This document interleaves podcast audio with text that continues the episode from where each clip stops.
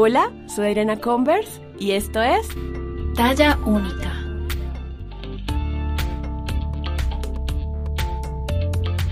Bienvenidas, bienvenidos y bienvenides a un nuevo episodio de Talla Única. Mi nombre es Adriana Converse, más conocida en redes como Fat Pandora, y me encuentro muy feliz de acompañarles en lo que se encuentren haciendo en estos momentos. Hoy tenemos un episodio muy chévere que va de la mano con uno de los episodios que hicimos anteriormente sobre la congelación de óvulos. En esta ocasión vamos a hablar de qué significa ser mamá después de los 40, cómo es este proceso, a qué desafíos se enfrentan las mujeres en el momento pues de quedar en embarazo después de los 40 y también cuando ya tienen a, a, sus hijos después de esta edad. Para esto tengo una invitada maravillosa, es una periodista enfocada en salud, Jimena Bedoya, que ha trabajado en medios muy importantes del país y quien abrió su corazón y nos contó su experiencia siendo la mamá de Miranda ya después de los 47 años. Ha sido muy chévere grabar este episodio. Pensé mucho en mi mamá mientras conversaba con Jimena. Mi mamá me tuvo a una edad ya muy avanzada. Mi mamá tenía 51 años. Y ver cómo la perspectiva de convertirse en mamá después de cierta edad cambia de generación en generación. Jimena es una mujer absolutamente feliz, enérgica, activa, muy, muy, muy, muy feliz y muy agradecida y consciente de, de lo que es ser mamá y lo afortunada que es de haber podido llevar este a, término este embarazo eh, frente pues a otros a otros casos como mi mamá que creció un poquito, bueno, digo creció porque cuando nací yo ella comenzó un proceso, creció un poquito más temerosa y con muchas inseguridades tal vez alrededor de lo que significaba ser mamá después de los 50. Entonces me pareció maravilloso grabar este episodio y bueno, no siendo más, los dejo con mi conversación con Jimena Bedoya. Este episodio de Talla Única cuenta con el apoyo de Vichy, que nos invita a prestar atención a la salud de nuestra piel. Para esto nos presenta los Super Serums Live Active de Vichy, el serum B3 para las manchas con 5% de niacinamida, HA Filler para las líneas de expresión con 1.5% de ácido hialurónico, vitamina C al 15% para más luminosidad y retinol con fracciones probióticas para combatir arrugas profundas. Recuerda usar protector solar y visitar a tu dermatólogo. Ya me encuentro con mi invitada de hoy, además que tiene un acento delicioso. Aquí saludos a todas las personas de Cali que nos están escuchando. Hola Jimena, bienvenida a Talla Única. Ay, muchísimas gracias y pues nada, vamos a ver si qué pone esta talla. No, en Talla Única todas cabemos, es la talla que nos queda a todas. Bueno, voy a presentarte a nuestra audiencia. Jimena Bedoya, caleña, periodista de la Universidad del Valle, llegó a Bogotá en el 2004 a trabajar en el noticiero Caracol. Luego trabajó en Señal Colombia y durante 10 años en el noticiero CMI haciendo la sección de salud. Desde ese momento se ha convertido en periodista de salud por tantos años en esa fuente. Fue coordinadora de comunicaciones del Instituto Nacional de Cancerología. Tiene su propia empresa de contenido audiovisual y tiene un canal de YouTube especializado en salud. Yo por ahí lo estuve mirando y lo pueden encontrar buscando Jimena Bedoya. Ahí encuentran en YouTube. Y el dato más especial para esta noche es la mamá de Miranda, quien nació el 23 de abril del 2022, gracias a todo esto de la congelación de óvulos. Y bueno, para empezar, les cuento que conocí a Jimena porque ambas eh, hicimos como tratamiento con Reprotec, que es la clínica de fertilidad con la que yo congelé óvulos. Pero bueno, la historia de Jimena es bien interesante, pero voy a comenzar por el principio. Y es, quisiera preguntarte, la maternidad, el anhelo, ese deseo, el llamado, que muchos dicen el llamado de la maternidad, bueno, ¿lo escuchaste desde siempre o fue algo que llegó más adelante? ¿Cómo decidiste que te querías convertir en mamá? Mira, Adriana, siempre he querido, siempre lo quise, porque yo soy, yo siempre me he catalogado como Susanita, la de Mafalda. Yo, yo soy la Susanita enamorada, si no lo crean, romántica, así muchas personas que me conozcan no crean que yo tenga como esa esa faceta de, ser romántica, de, de, yo ver series donde todos estén, se enamoran y todo es bonito. Entonces yo siempre quise ser mamá, pero lo tenía muy claro que no era ni a los 20, ni a los 25, ni a los 30, ni a los 35. Eso sí lo tenía muy claro, que no iba a ser muy pronto, sino que iba a ser, o sea, cuando fuera grande. ¿Sí me entiendes? O sea, no era, no era de que, ay, yo voy a tener los, los hijos eh, joven porque no, no, al contrario, yo 25, 30, no. Es más, yo decía, ojalá uno se quedara en los 30 muchos años. Pero claro, cuando yo entré en los 30, entonces ya empezó a avanzar el tiempo. Y siguiendo con el papel de Susanita, pues yo quería un esposo, un hogar, la cosa, o sea, todo. El paquete completo. Claro. Aquí sí ya cuento una, una infidencia que pues yo tenía un novio adorado, querido, ahí sí no lo puedo negar la mala era yo, en Cali antes de venirme a Bogotá, pero pues yo, mis ideales eran venirme a Bogotá. Entonces yo no, cuando me acuerdo que mucho aquí ya estamos haciendo esta novela, y me dijo como, ven, pues como que vámonos a vivir juntos y, y yo, no, yo primero quiero ir a Bogotá a trabajar, a la capital.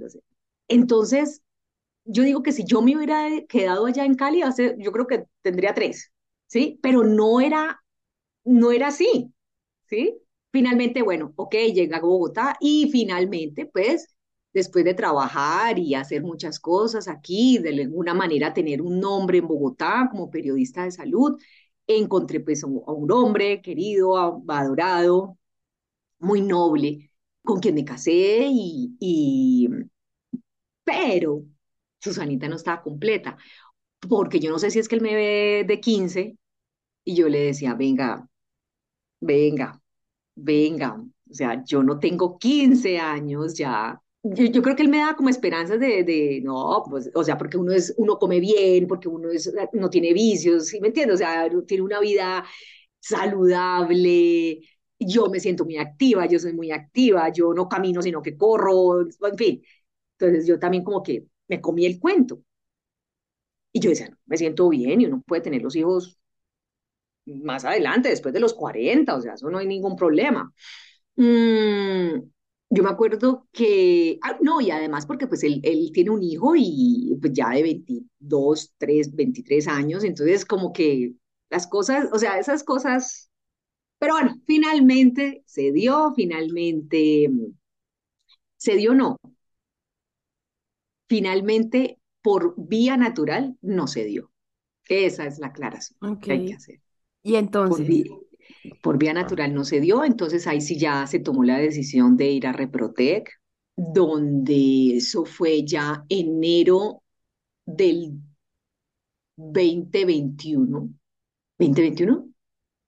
¿O 2022? No, 2021.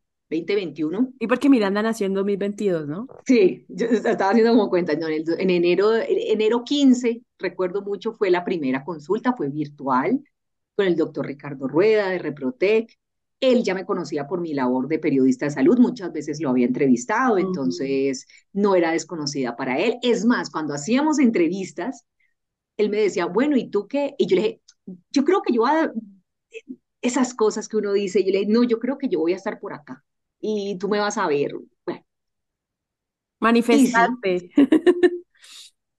Y, se dio y estuve en Reprotec, ahí empecé el proceso, primero exámenes pues anatómicos, digámoslo así, para ver estructuralmente uno cómo estaba. Todo, gracias a Dios, muy bien. Yo no sufro ningún tipo de enfermedad ginecológica ni endometriosis, que es mucho de los problemas que tienen las mujeres. Mm. Mm, entonces, no, de 15, o sea, de 15. De 15 fue que tuve dos aspiraciones foliculares, entonces en esas dos completamos 20 óvulos y resulta que se fecundaron, entonces esos para las personas que no saben eso, uno dice, no, 20, no, un montón. De una, sí, ya, la gallinita ponedora, pues. sí, no, pero resulta que que esos 20 no, no fueron así, los 20 fueron disminuyendo cuando los fecundan, no, no recuerdo ese paso, pero sí ya van, se empiezan a disminuir, ya no son 20, sino que 10, sino que 9, y yo le decía, no, pero ¿cómo así? Y terminaron 5. De esos 20 terminaron 5. Esos 5 fueron analizados, hacen un examen, le hacen un examen genético que lo envían a Estados, a, no, ese, ese sí fue a Europa, a Europa a Estados Unidos. Es que en los dos, en Europa y en, y en España específicamente, es donde hacen unos exámenes genéticos muy especializados. Y resulta que le sacan como un pedacito ese, a ese embrioncito, digo yo, le sacan un pedacito y lo mandan a analizar y el resultado fue que los cinco óvulos eran anormales. Yo siempre, recuerdo que yo fui a una cita de control, pero no me tocó con el doctor Rueda, sino con otro doctor, y pues porque me iban a hacer, porque claro, estábamos viendo cuándo estarían listos para implantar, para hacer la transferencia. Y llegó el resultado, yo quedé en shock. O sea, yo no le dije nada al doctor, o sea, yo quedé como que, ah, ah, ah, bueno. Y salí y me desbordé pues en llanto porque para mí fue, siempre lo diré, ese fue como el primer aborto, el primero y único que he tenido, un aborto emocional, realmente fue ese. Porque uno tiene, porque volvemos al cuento, uno se siente saludable, bien, activo, vital, pues que los óvulos van a estar bien. Resulta que no estaban bien. Con Nelson, mi pareja, pues quedamos como como que él, ¿qué? Porque él también estaba muy confiado, ¿sí me entiendes? O sea, como que, ah, no, eso ya, o sea, de una. No. Y entonces se tomó la, mm, pues el doctor Rueda nuevamente me revisó, me vio y, y era muy chistoso porque cada vez que yo iba donde él o a las citas y esto, yo le decía, pero yo voy a quedar en embarazo. Y me dijo, sí, Jimena, ten la plena seguridad que sí. Y yo, pero seguro, o sea, esa es la única esperanza que te dan. Obviamente, ellos son muy prudentes, son muy profesionales y a uno no le dan esperanzas más de las que se pueden dar. O sea, eso es muy claro y eso tiene que ser así. Y yo me aferraba a esa esperanza.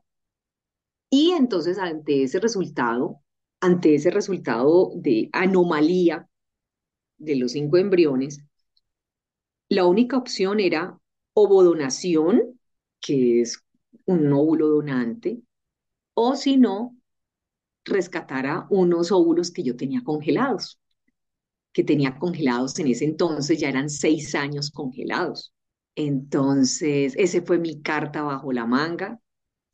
El doctor me dijo, no gastemos dinero, no gastemos emociones con otra estimulación ovárica porque el resultado puede ser igual.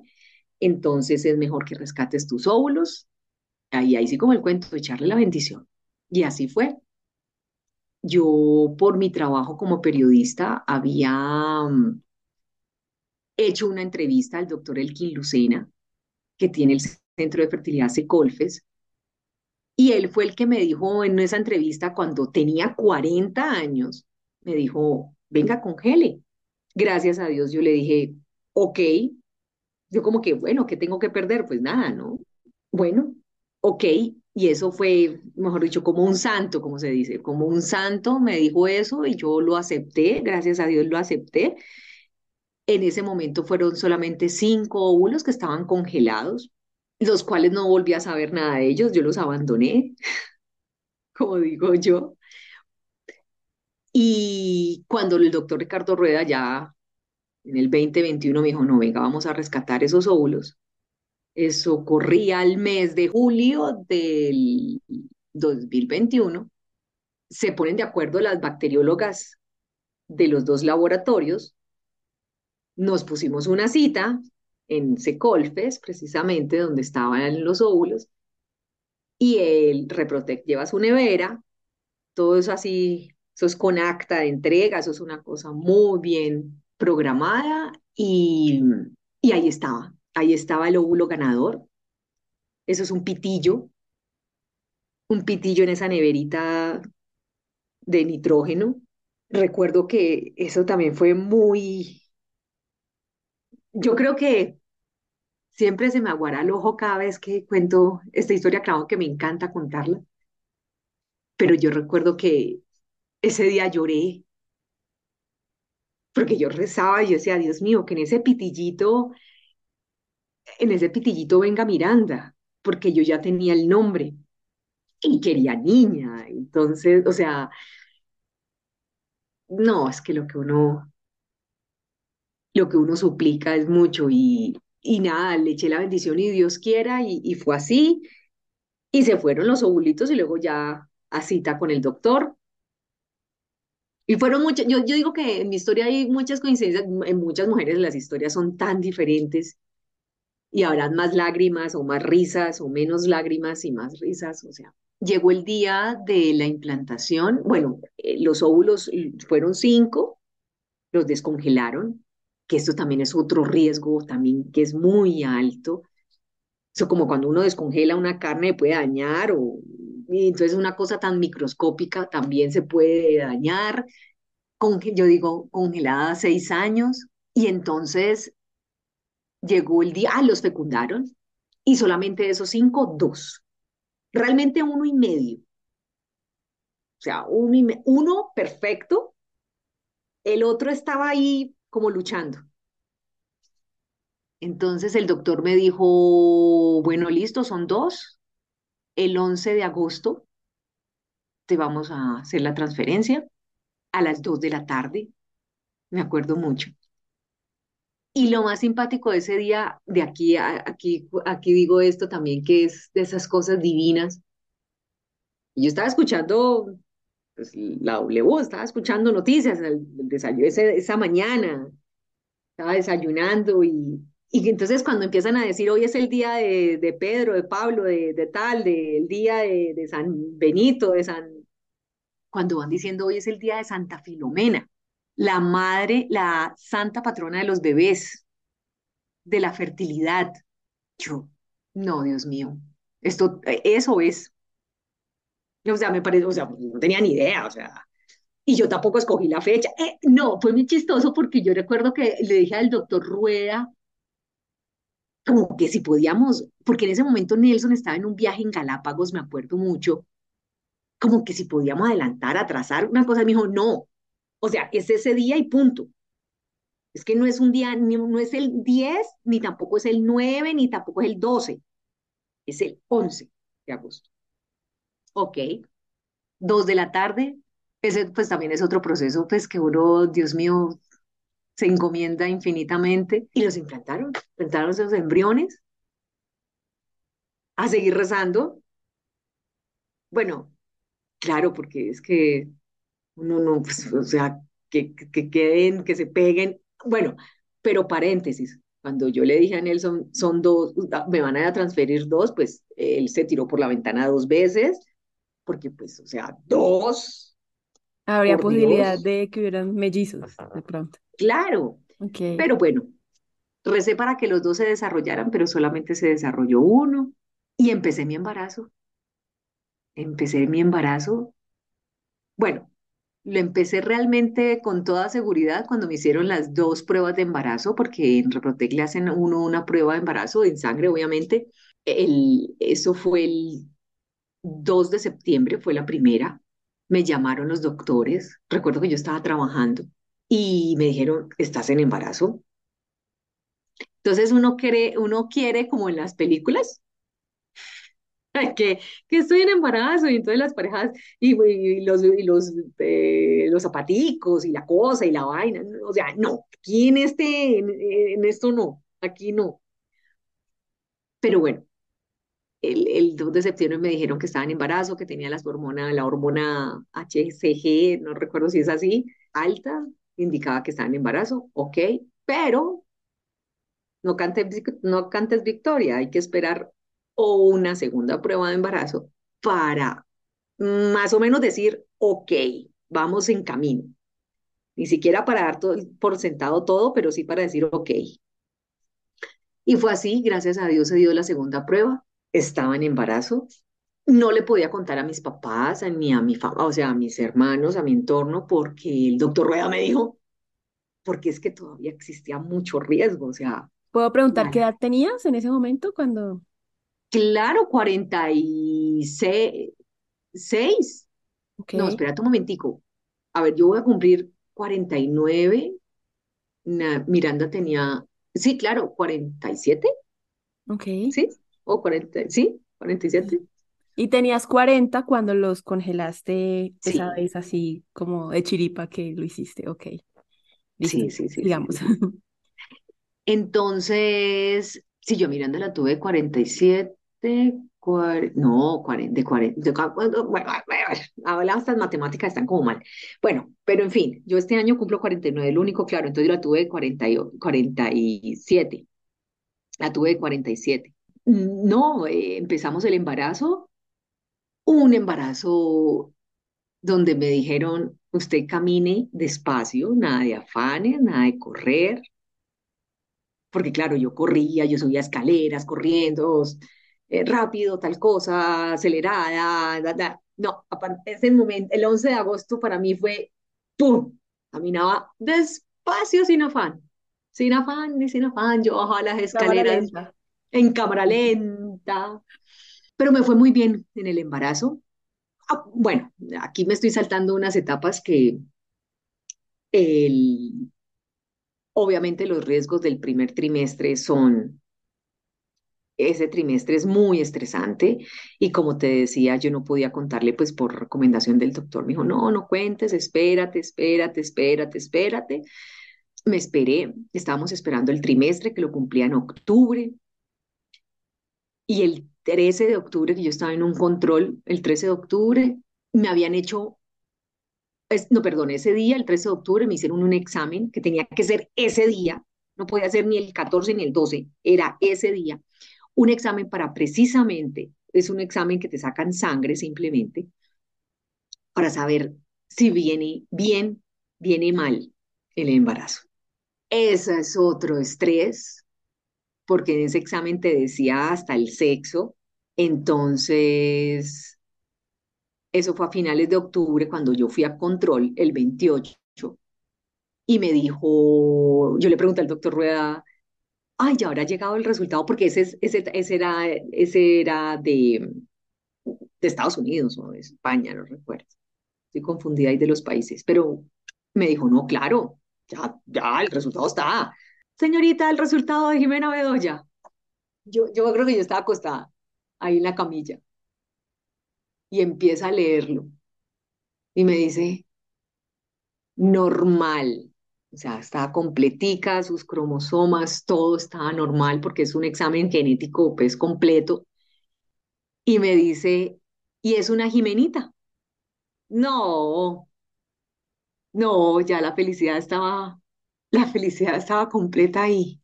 Que te digan eso ya, pero no podías contar todavía. Ay, no. No, mentira, ya ese día me dijo el doctor, ya puedes contar. Ni ya había esperado tres meses, podía esperar otros días más, entonces, porque para decir esa noticia el 31 de octubre o el primero de noviembre, el Día de los Muertos, no. O sea, dijimos no, o sea, no era el, no era el día, no el, el día de las brujas, menos, el Día de los Muertos tampoco, o sea, no. Entonces esperamos al 6 de noviembre y de manera virtual, pues mis padres viven en Cali, mi hermano vive en Cali con su familia y, y mi hermana vive en Estados Unidos. Y, le dije a mi hermano, yo llamé a mi hermano y le dije, Jorge, decile a, Jor- a mi papá, invita a mis papás a almorzar, que les tengo una noticia. No quiero, no quiero, quiero darles un anuncio. Entonces mi hermano se la olió, porque ellos, mi familia me acompañó y estuvieron muy pendientes hasta determinado punto. Cuando los óvulos que me habían sacado estaban anormales, cuando recibí ese, esa primera noticia, yo le dije a mi papá y a mi mamá, yo les dije, aquí en este momento vamos a hacer como el Apolo 11, que ya entró a la Tierra y hubo dos minutos de silencio hasta que ah, ya no les voy a contar nada más, vamos a ver qué va a pasar, esperen noticias. Entonces ahí ya nos desconectamos, o sea, hablábamos todos los días, sí, normal, yo, yo en mi proceso, eh, pero yo no les conté absolutamente nada, yo no les decía, descongelé, pedí los óvulos, nada, nada, nada, nada. Eso fue un tiempo muerto donde ellos se volvieron a saber de mí, por, decir, por decirlo de esa manera, el 6 de, el 6 de noviembre. Yo recuerdo que yo, cuando ya estaba en embarazo, pues en eso es ese primer trimestre, Y yo hablaba con mi mamá, yo hablo con mi mamá casi que a diario y, y, ¿y qué más? Y yo, no, bien, bien, no, bien. Y yo comiendo bien, o sea, ya no comiendo solamente una arepita con café con leche, sino comiendo proteína y todo. Yo, no, bien, aquí comiendo, ¿no? Mm, Normal. Pero yo no decía nada. Y bueno, eh, se enteraron el 6 de noviembre, eh, muy felices, muy dichosos, obviamente. Eh, mi hermana más que nadie, porque mi hermana estuvo también en un proceso de, de, de centros de fertilidad en Estados Unidos y nunca fue posible, nunca pudo lograr el embarazo. Entonces para ello fue, para ella fue como remover nuevamente esa experiencia y, y pues la felicidad completa de que pues que yo esté en embarazo, entonces eso fue para él y para Carlos, el esposo de, eh, no, o sea, eh, ellos son los más enloquecidos realmente, o sea, son más enloquecidos que la propia mamá y el propio papá de Miranda, ellos están más es que enloquecidos, entonces no, un embarazo feliz, mi único síntoma fue el sueño, que para mí es una dicha, dormía feliz, por ejemplo, el, los embarazos obviamente en todas las mujeres es totalmente diferente, que dicen que, que cuando ya uno está en el octavo o noveno mes, que dormir, que la incomodidad, no, yo dormía, yo me acomodaba de lado plácidamente, yo, a mí lo único que me despertaba eran las ganas de orinar, obviamente, pues porque eso sí, La el no perdona. eso sí, pero yo me levantaba dormida y orinaba, me acostaba seguía durmiendo dichosa. Yo no sufrí de, bueno, claro que estoy mintiendo un poco, porque yo recuerdo que, que me empezaban a, eso era muy curioso, que de vez en cuando, o sea, no era todos los días, palpitaciones, o sea, como unos ahogos y unas palpitaciones. Yo recuerdo que estábamos en un centro comercial y yo como que, ¡ah! y unas palpitaciones y, y como que me tenía que como que sentar y como que esperar que, que entrara al aire, o sea, y me decía el doctor, claro, es que estás, tu corazón está latiendo por dos. Entonces, de ahí esa sensación de ahogo, de esas palpitaciones, y era por eso. Pero eso, eh, eh, era incómodo, pues una molestia como, como medio harta, pero, pero era una cosa pasajera. Yo no tuve náuseas, yo no tuve vómitos, yo no tuve que de olores me disgustaran menos, nada, nada, nada, normal. Yo seguía manejando, yo vivo en Cajicá, yo seguía manejando para Bogotá, el trabajo, normal, dichosa, le hablaba en el camino, le decía, me acuerdo muchísimo, yo venía en el carro en los trancones de Bogotá y, y yo me la imaginaba, le hablaba Mm, Todo, todo, todo, todo, todo, todo, todo. Y llegaba rendida a dormir. Me acuerdo mucho, uy, que dormía delicioso, delicioso, delicioso. Bueno, y ya cuando llegó Miranda a tus brazos, cuéntanos cómo, bueno, imagino, o sea, no, no me puedo imaginar mentiras, o sea, quiero saber cómo fue esa felicidad de ver esa Esa, Mirandita ahí. pues mira, que yo no quería que, yo, yo no quería que se terminara el embarazo, la verdad. Yo no quería que se terminara el embarazo. Ay, yo quería como que seguir embarazada, porque es que como que fue tan rico, como fue tan, sí, o sea, fue tan, fue unos nueve meses, bueno, aparte del estrés de los, del trimestre, pero fue tan, no, delicioso, porque me atendían en todo lado, le ponían atención a uno. La fila en el banco. Sí, era delicioso, pero yo no quería. Era una cosa, no quería terminar el embarazo, quería seguir en embarazo, pero pues obviamente quería también eh, que viniera, obviamente. Muy a las seis de la mañana, esa fue otra cosa, la cesárea obviamente es programada porque pues es un embarazo de alto riesgo, es oro en polvo lo que yo tenía o, o tengo eh, durmiendo en una cuna en este momento. eh, entonces el doctor me dijo, ese sí es mi ginecólogo, me dijo, bueno, para cuando yo tenía ya 30, iba a cumplir 39 semanas, o sea, yo cumplí todo. Entonces Él me dijo, para el lunes, la niña nació el 23, o sea, el lunes era 20 23, 24, 25. Y yo, ¿el lunes? ¿El 25? Y no puede ser. Y yo, ay, no, mejor el sábado, como más relajado el sábado, ¿no? O sea, me dijo, ah, listo. Y yo, ¿así? ¿Se puede el sábado? ¿Se trabaja el sábado? Y dijo, no, sí, el sábado. Y yo, entonces le digo yo, venga, espera a ver qué día es el 23 de abril. Cuando me dice, entonces, día del idioma, 23 de abril. Y yo, no, sería perfecto. Tauro, que es un gran signo. Yo soy Tauro. Ajá, me supongo, Amo, me amo supongo. Tauro. Y entonces cuando no, 23 de abril, Día del Idioma, Día de la Salud, de- del Día de San Jorge, que es el patrono de la salud. Yo dije, no, listo, el sábado, hecho. Muy a las seis estábamos en la Santa- Fundación Santa Fe y, o sea, eh, hablé en el quirófano, lo que no está escrito. Yo llegué, eh, nosotros llegamos armados de, de, mucho, de mucha cámara, o sea, trípode, de todo, o sea, nosotros estábamos ah, haciendo el documental más o menos cuando nos dijeron, no, no se puede entrar cámara, no se puede grabar, no se puede- nosotros, ¿qué? Con todo, o sea, con todo el montaje, no. Entonces, no.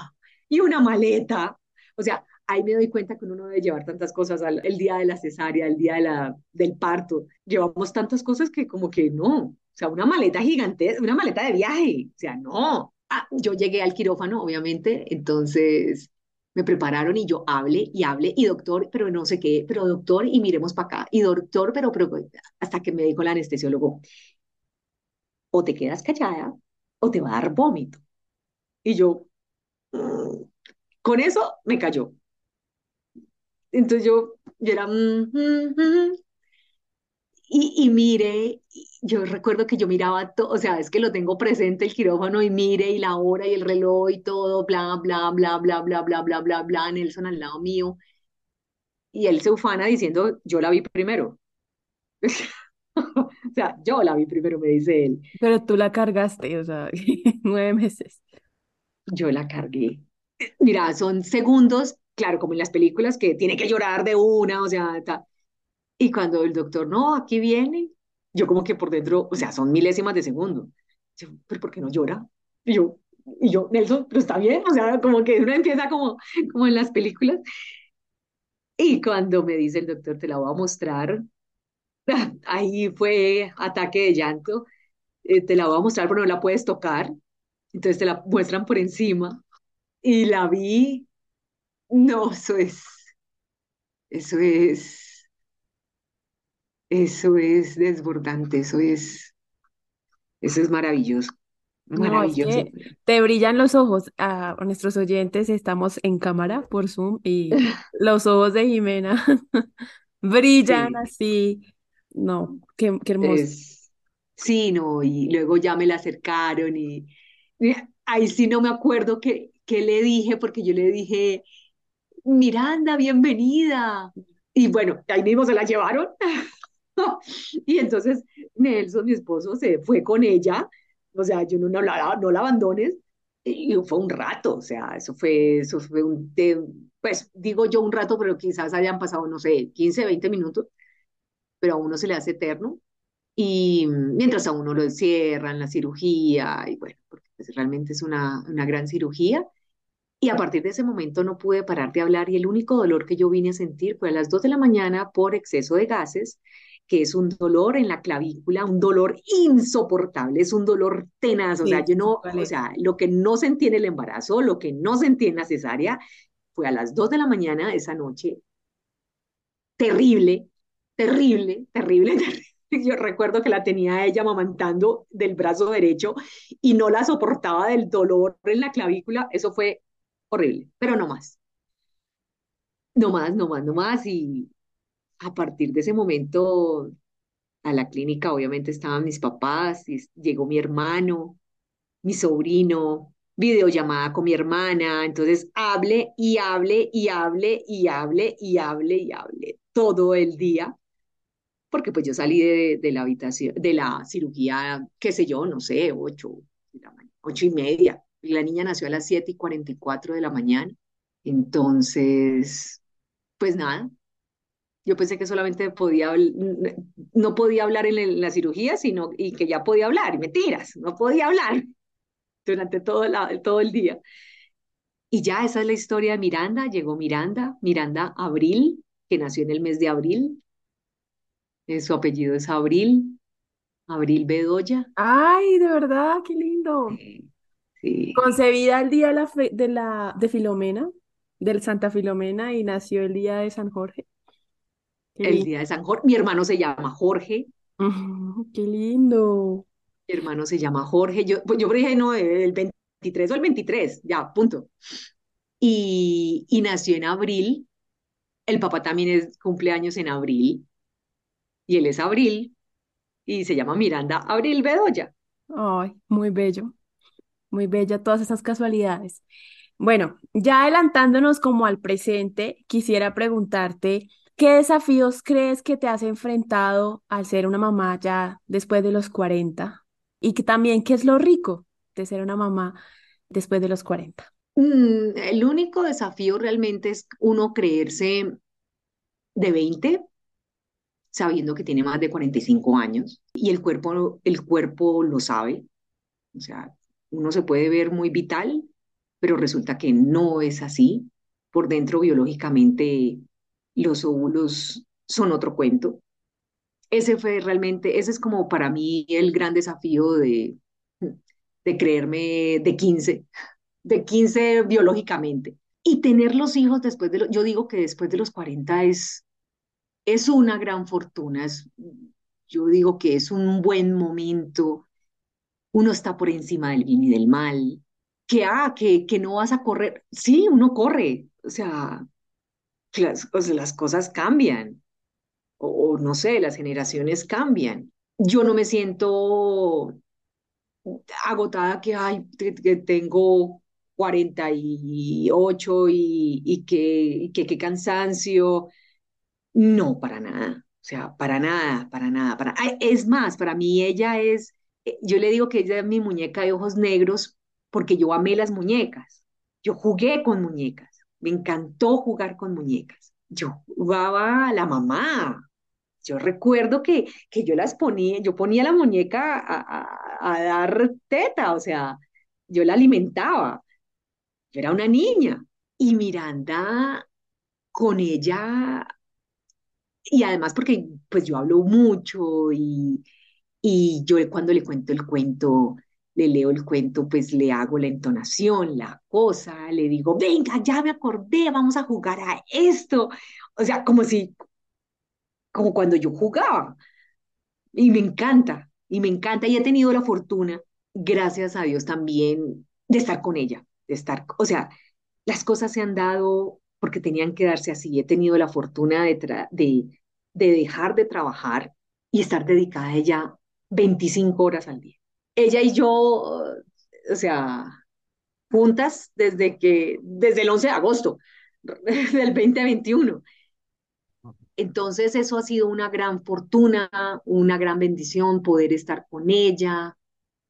Bueno, hay días a partir de agosto, yo recuerdo ya, esa fecha también la tengo muy presente porque en agosto eh, del año pasado tuve un trabajo y tuve que dejarla donde una señora muy querida, que también he dado con una señora súper especial, que dimos clic y, con la niña, y ese fue la primera vez que la dejé, pero no fue, un, no fue dejarla y uno sentirse abrumado, estresado, preocupado, no, por el contrario, la dejé y me fui tranquila, entonces eso a uno le da eso mejor dicho, total tranquilidad. Entonces también fui, he sido muy afortunada con eso y tenerla, ver cada cambio. Yo estoy escribiendo, yo le escribo como un diario, más o menos. Yo le escribo un diario a ella desde que comencé todo el proceso, por eso también como que, porque tampoco quiero olvidarlo. Y para mí es una historia divina de contar yo digo que ella, un óvulo congelado es, yo le digo a ella todas las noches que ella es una guerrera y una valiente. Y tiene que ser así, porque, porque yo digo, uno estar congelado seis años y desarrollarse normal, llena de vida. Yo digo que ella es una valiente y una guerrera, más que yo. Eh, Pues es hija tuya, ¿no? Digna hija de su madre. yo creo que sí. Y, y es muy, yo creo que y es muy, no sé, ya es, bueno, todas las mamás hablan bellezas de los hijos, ¿no? Digo yo, pero, pero sí, yo le digo a ella que es una valiente. Es una valiente porque es que llegó, para mí, y siempre lo digo, es un milagro de la ciencia, porque eso solamente lo permite la ciencia, y es un milagro de Dios. Lo uno no va con lo, o sea, lo uno tiene que estar así pegado. Lo uno no puede existir sin el otro. Y Dios ahí fue maravilloso y creó este milagro. Por mí, ojalá pudiera quedar en embarazo otra vez. Y de todo este proceso, ¿cuál es esa enseñanza con la que te quieres quedar o que te quedas de todas, porque imagino que son muchas, pero que te gustaría que las otras mujeres que de pronto no son aún mamás porque lo están pensando, porque les da miedo, porque o porque en tu caso de pronto están confiadas, que llevan una vida saludable, eh, activa. ¿Qué te gustaría, qué mensaje te parece sería muy importante que nuestras oyentes se queden están, pues hoy, eh, cuando escuchen este episodio? Que si tienen 20, 25, 30, 35 y están diciendo que no se ven como mamás, no piensan tener hijos, no, no se imaginan. No, yo creo que eso uno no lo tiene que decir, porque uno no sabe cómo da vueltas la vida. Uno no sabe en qué momento por allá. Respeto mucho las mujeres que dicen, no, yo no pienso tener hijos. Ok, pero es que yo digo que por allá en el fondo de quizás algo se les puede despertar, que haga cambiar esa opinión. Entonces, en vista de esto, yo digo que uno, la mayor recomendación, porque es que realmente las mujeres estamos, los centros de fertilidad están llenos de mujeres mayores de 40. Eso es así. Entonces, la mayor recomendación, y que fui afortunada, es haber congelado óvulos. Eso es lo mejor que uno como mujer puede hacer. Congele óvulos, sea que sí, sea que no, téngalos por allá a los 50, a los 60, ¿sí? Uno no sabe que, no los va a utilizar nunca, ok, pero yo no me lograría imaginar que uno tenga, no sé, 40, 45, 50 y esté arrepentido de que no pueda ya ser mamá, que no tenga la opción. Que esa decisión de ser o no mamá se dé no porque me tocó, sino porque tuve las dos alternativas y decidí cuál era la mejor a una edad que ya, ya tenía más claridad, ¿no? Exactamente, Y a las que ya son mamás como tú y que están un poco abrumadas porque son ya, pues la, la misma sociedad te dice o nos dice a las mujeres que tenemos como un- una fecha de vencimiento, pues. A las mamás que ya son grandes, ¿qué les dirías? Que tienen niños pequeños. No, pero es que, ¿qué les puedo decir?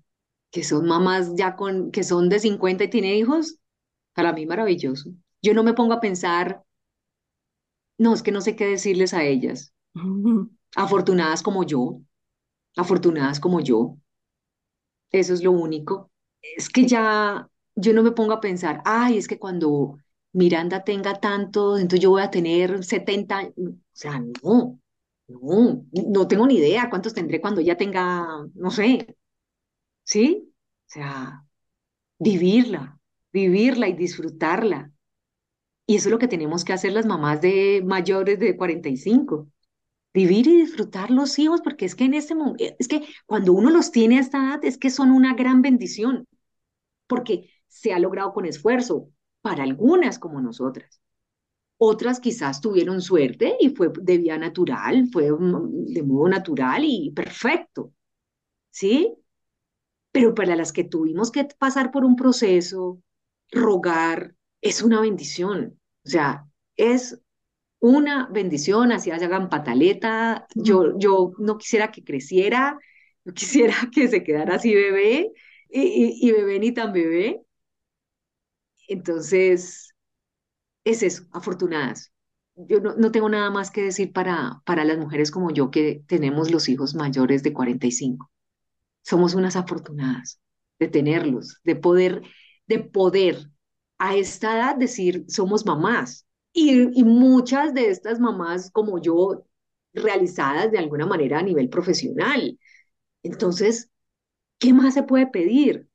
Ah, que luego se, aplazará se aplaza el trabajo, listo, más adelante uno se volverá a encauzar. Pero nada, afortunadas y gracias a Dios estamos aquí hablando de esto. Me encanta. Bueno, gracias de verdad por aceptar esta invitación, por abrir tu corazón, por contarnos esta historia.